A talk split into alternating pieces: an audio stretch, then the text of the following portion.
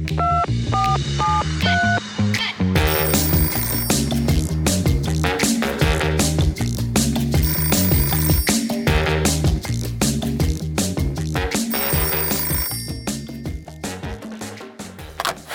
Liebe, Schatz, wie geht's dir? Hi, grüß dich. Also heute bin ich mal richtig erschöpft. Ach, richtig da sitzen kaputt. wir im selben Boot. Echt? ja, voll. Oh, ich liege auf dem Sofa, Füße hoch und bin echt geschafft, weil ich habe den ganzen Tag Zoom-Calls gehabt. Weil, und zwar haben wir diese Woche Einzelgespräche mit den Teilnehmern von unserer Coach-Ausbildung. Und das sind 16. Und heute hatte ich, glaube ich, vier wieder. Und das ist so intensiv und so klasse auch natürlich. Aber jetzt bin ich echt platt. Und ja, du? Auch die, auch die positivste Resonanz ist anstrengend. Du, bei mir ist ähnlich. Ich hatte gerade äh, auch äh, Zoom-Kurs und ähm, hatte da mit ganz tollen äh, Leuten, zehn Menschen, wir hatten echt eine gute Zeit, aber das ist total anstrengend natürlich, ähm, weil man einfach, ja, wir, wir geben ja alle auch alles, ne? Wir, wir freuen uns ja auch alle miteinander zu arbeiten und ich finde das ja auch toll, dass ähm, man durch diese Art von Online trotzdem so viel Gas geben kann, ne? Und äh, da gibt man dann sein ganzes Herz und dann darf man auch auf der Couch liegen, Frau Askodom. Das finde ich auch selten genug. Ich frage manchmal Leute, die so viel arbeiten, haben sie auch so ein Möbel bei sich zu Hause stehen? Sind so vier Beine und Polster und da kann man drauflegen, dann lachen die immer. und jetzt geht's mir selber so. Ich weiß gar nicht, wann ich das letzte Mal hier draufgelegen habe. Aber es war, es ist wirklich, wie du sagst, es ist beglückend, aber ich finde es einfach doppelt anstrengend per Zoom.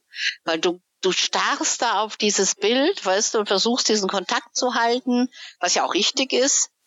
Aber es ist schon nicht ohne, muss ich sagen.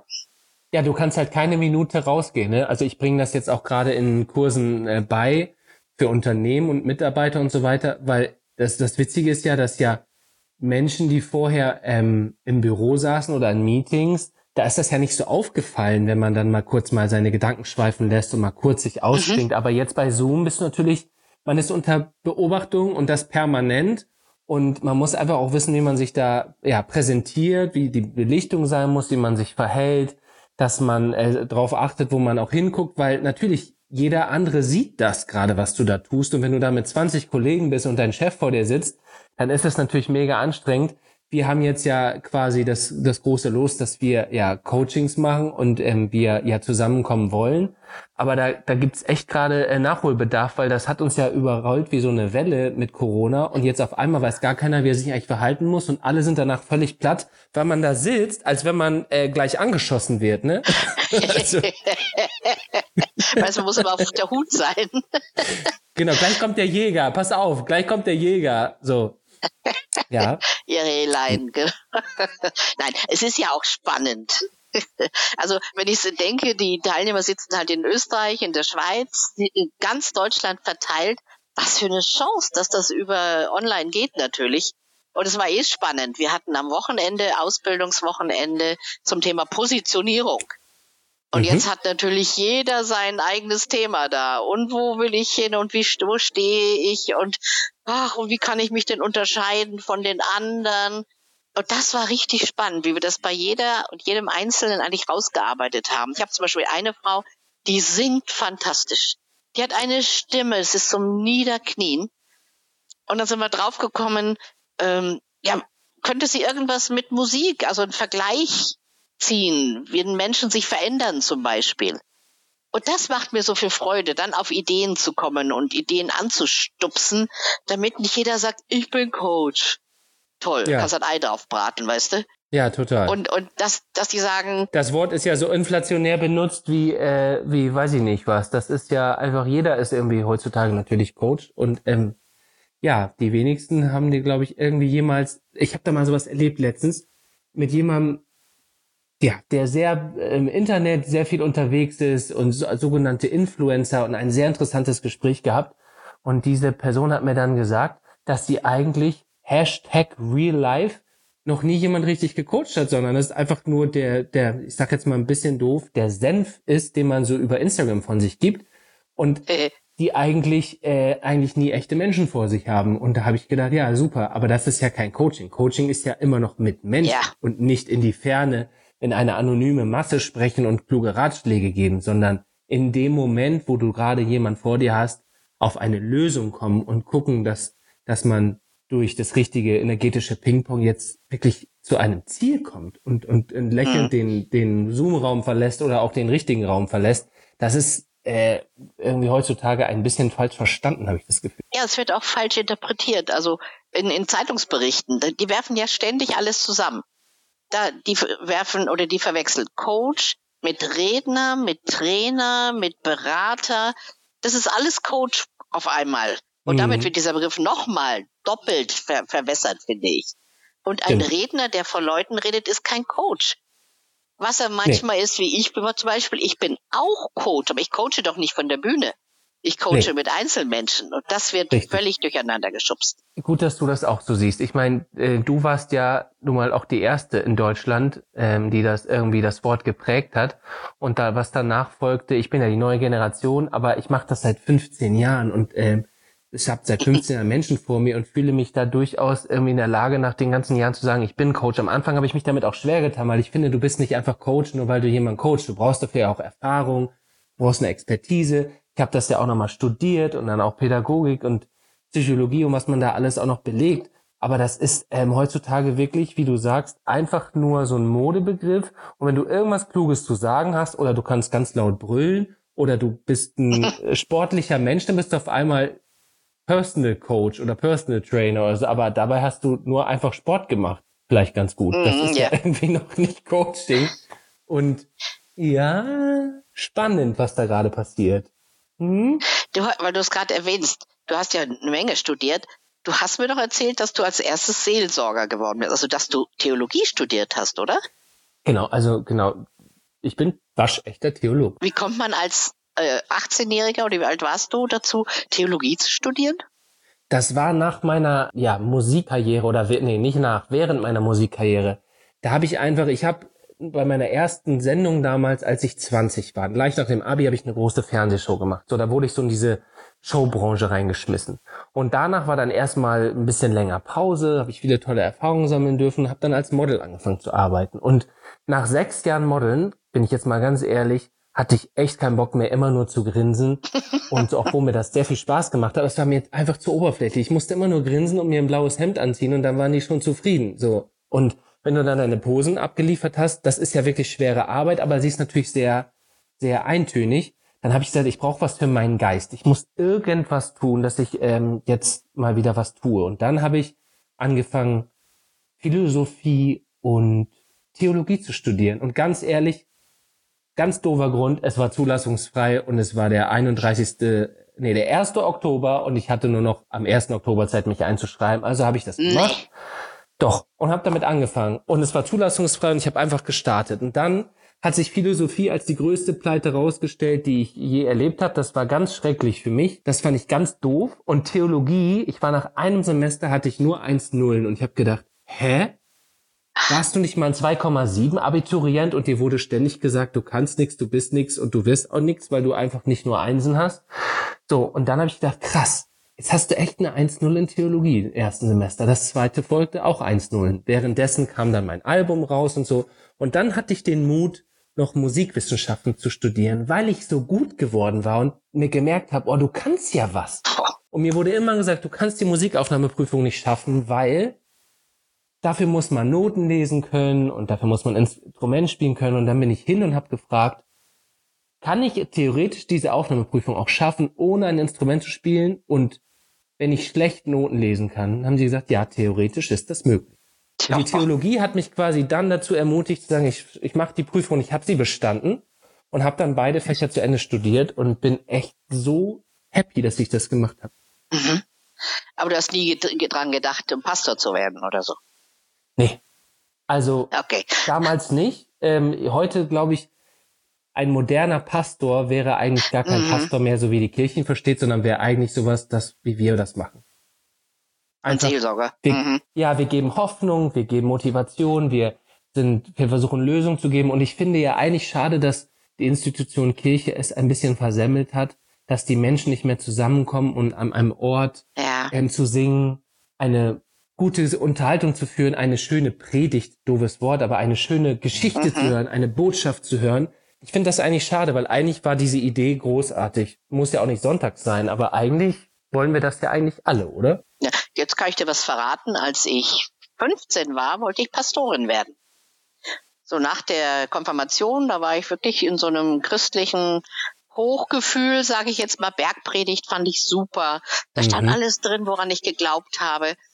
Und dann habe ich mir unseren Pastor angeguckt und habe gedacht, nee, willst du Pastorin werden in einer Kirche, wo so einer Pastor sein darf? Und dann habe ich mich wieder davon verabschiedet. Mhm. Aber wenn ich überlege, was ich heute mache, nämlich Menschen Zuversicht geben. Und das würde ich mir ja von der Kirche wünschen, dass sie Zuversicht und Hoffnung geben und nicht die Leute zu Tode langweilen, ich habe immer überlegt, ich möchte gerne mal eine Rednerschulung für Pastoren machen, aber das habe ich dann doch leider irgendwie nie aufgegriffen. Oh, das machen wir zusammen, bitte. Lass uns Wollen das, das machen? machen.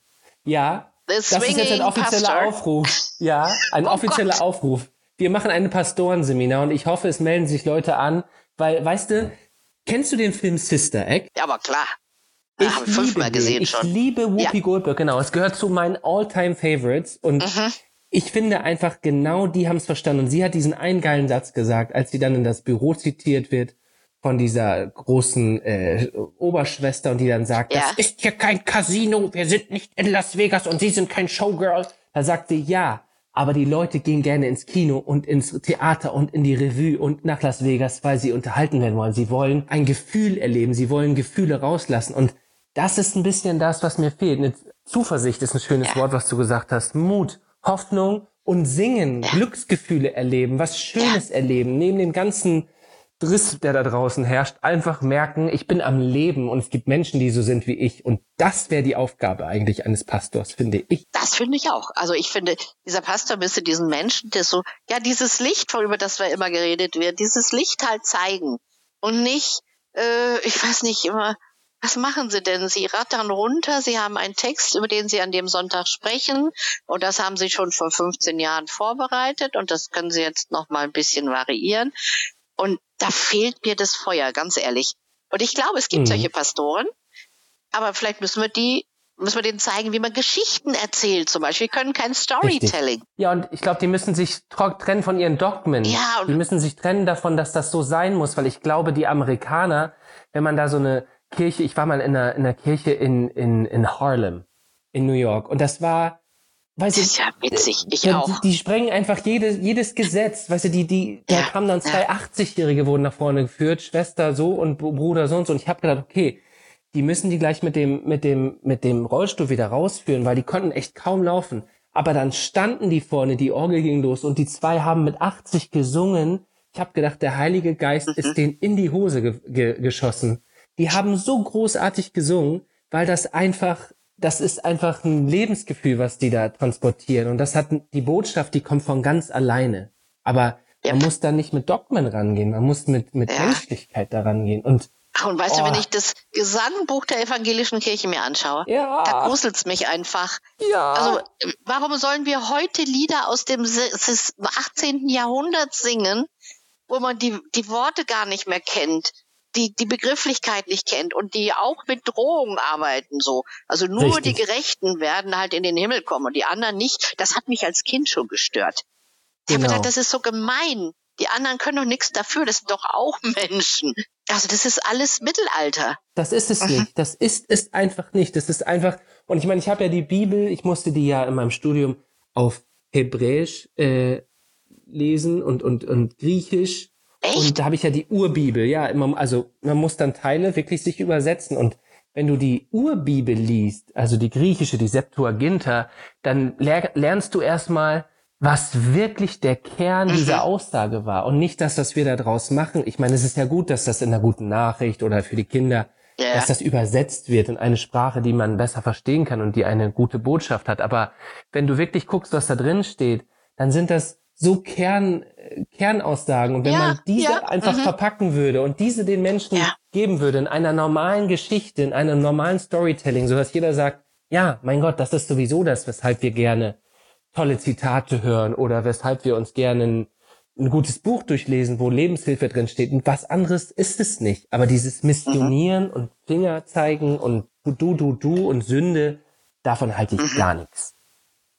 Ja, ja gut. Äh, wer Furcht äh, sieht, was hat äh, mein Mann hat immer gesagt, wer Sünde sieht, kann Heilung versprechen, so ungefähr, weißt du? Mhm. Mhm. Also who, pre, who preaches sin can sell salvation. Genau, das war sein mhm. Satz. Ja. Und das stimmt. fürchte ich eben auch. Du musst den Menschen erstmal Schuld einreden und sagen, dass sie nicht sind und dass du in deiner äh, Güte ihnen helfen kann, äh, dass sie auch doch geliebt werden. Oh, ich hasse dieses, dieses auf, auf, schlechten Gefühlen rumhacken. Mhm. Ja, das ist auch diese, dieser die Tun-Ergehen-Zusammenhang. Wenn du das tust, dann geschieht dir das und so.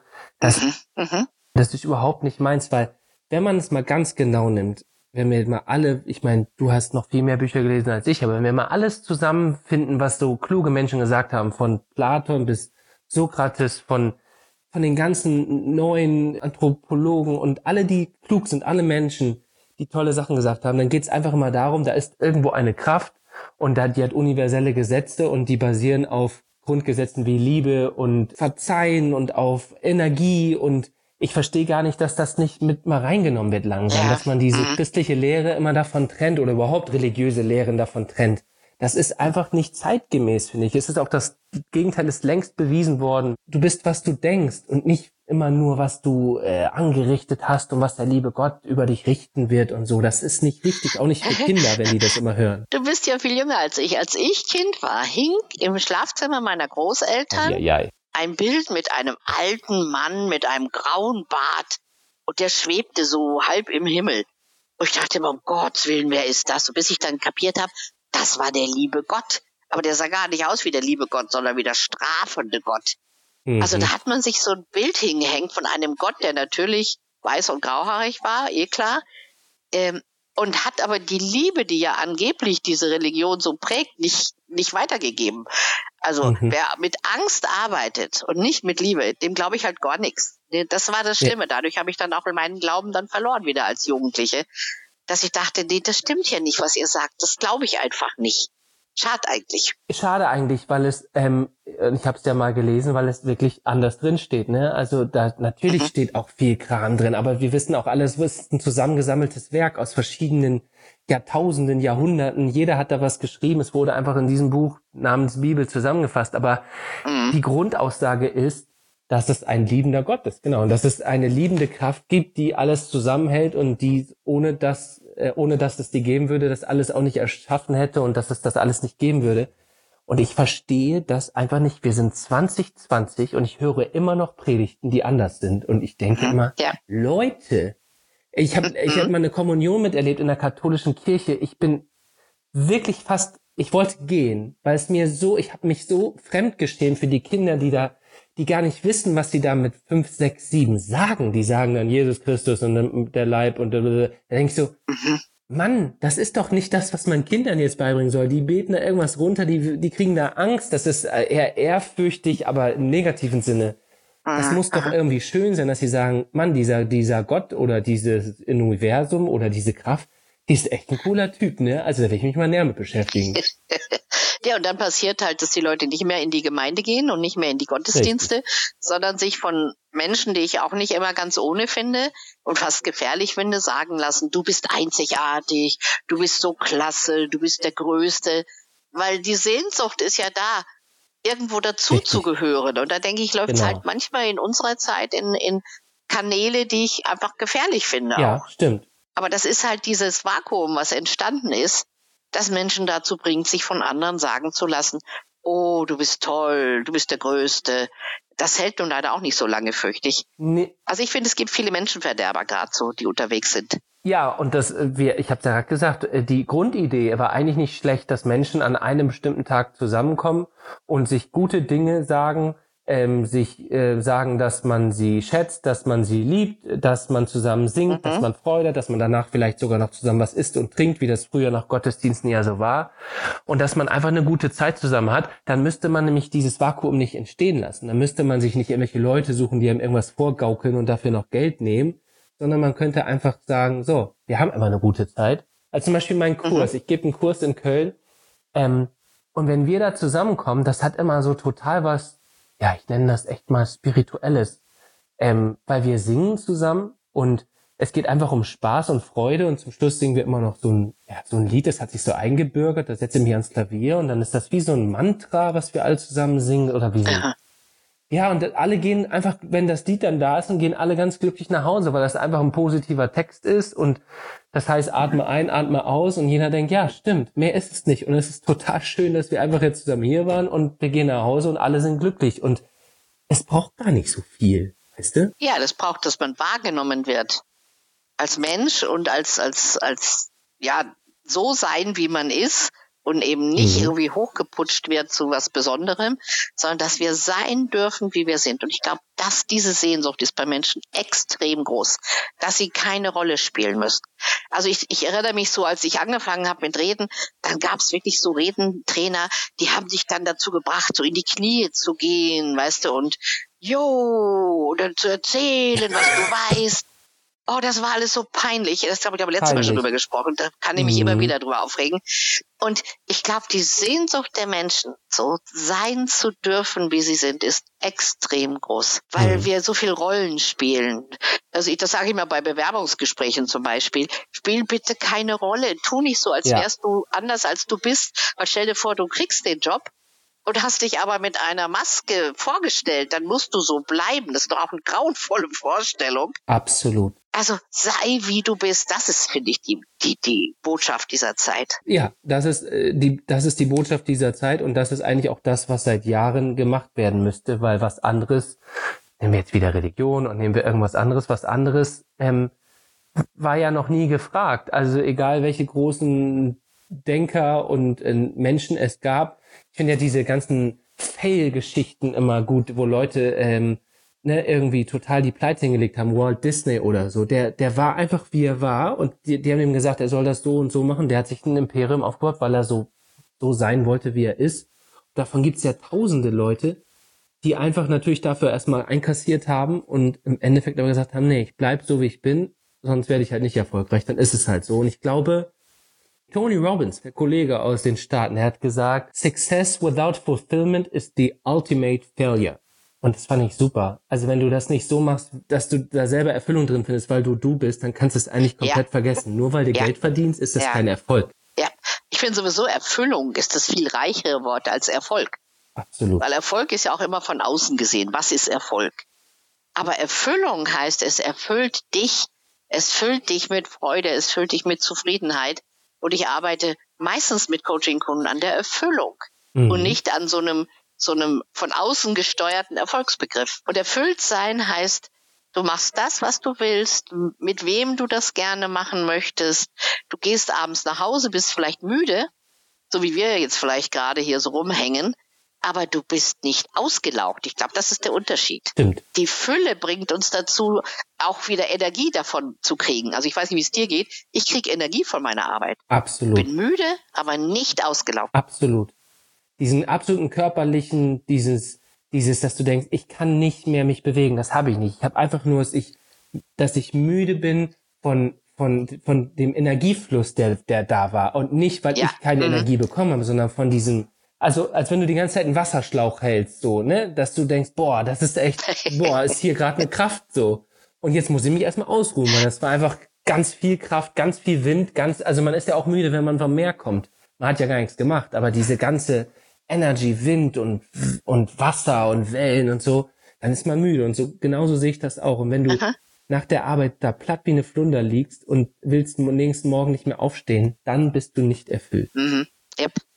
Ja, wenn du dich morgens schon graust, dass du dahin musst, wo du hin willst.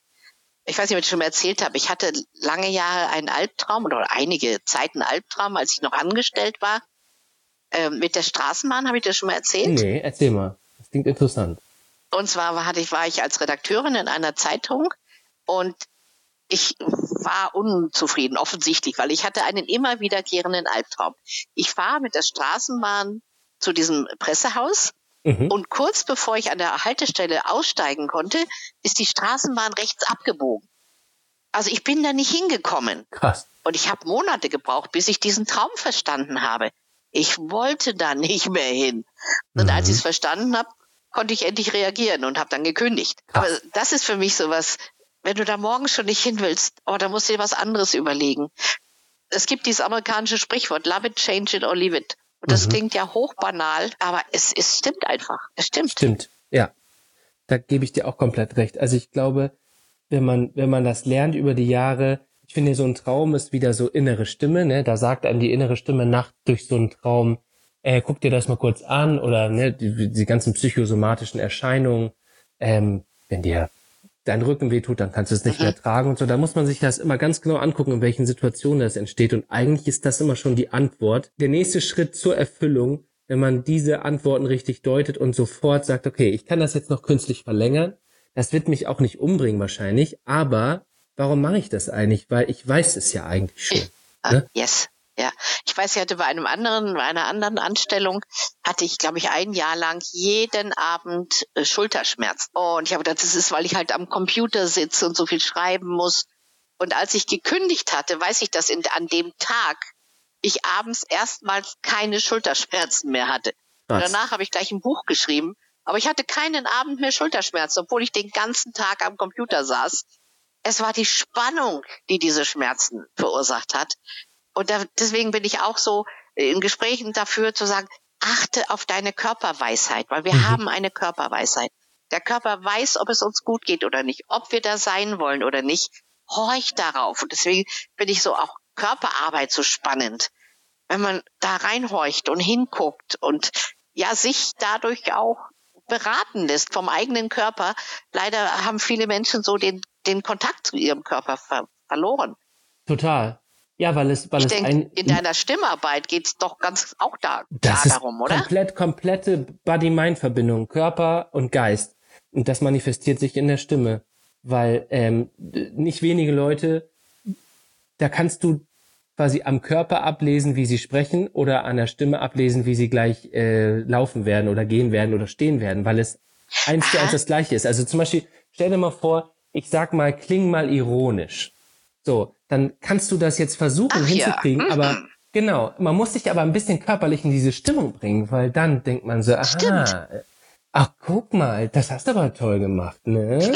so, man zieht auf einmal die Augenbrauen hoch, man macht die Schulter so ein bisschen zur Seite ja. oder man macht die Hände in die Hüfte. Oder ich sage mal das simpelste Beispiel, wenn du kaputt klingen willst, dann musst du dich nur erinnern, was machst du, wenn du dich aufs Sofa schmeißt? Dann machst du boah, ich bin am Arsch, ich kann nicht mehr. So, auf einmal kommt dieser, man nennt das Vocal Fry, dieses, äh, auf einmal kommt das. Also wenn du, wenn du dann so klingen willst, dann musst du, ja, okay, ich kann nicht mehr, ja. Genau, und ich musste mich gerade vom Sofa erheben, okay. weil es bei mir nämlich gerade geklingelt hat. Ich Ach, muss gerade mal schnell die Tür aufmachen. Entschuldige. Kriegst du Besuch? Jetzt komm, willst du mitessen, Nudeln? Ach, gibt's was zu essen Und ich habe da was? einen Italiener, der einfach wirklich leckere Sachen macht. Schmeckt wie selbst gekocht. Und da gibt es halt jetzt die berühmten Fettuccine al, al Salmone. Ah, delicioso. Mm. ich brauche heute Kohle, Kohlehydrate. Ich, genau, heute ist der Tag der Kohlehydrate. Heute muss das sein. Ja. Oh, warte, was muss ich? Mit dem Fuß das, die Tür zuhauen. Alles nicht so einfach. Zack, die ist zu. Ich glaube, jetzt müssen wir Schluss machen. ja, ich würde auch sagen. Äh, ich freue mich. Ich wünsche dir guten Appetit. Es war schön, mit dir zu sprechen. Ähm, Danke, ich freue mich auch. Kohlehydrate, Ahoi. Alles Liebe dir. Ich hoffe, du kriegst auch was zu essen. Ja, ich koche mir dann mal was oder so. Ne? Du koch dir doch mal was ordentliches. Ich freue mich, wenn du dich Gut. meldest. Mein Schatz, wir hören uns. Danke. Schönen Abend noch. Tschüss. Ciao.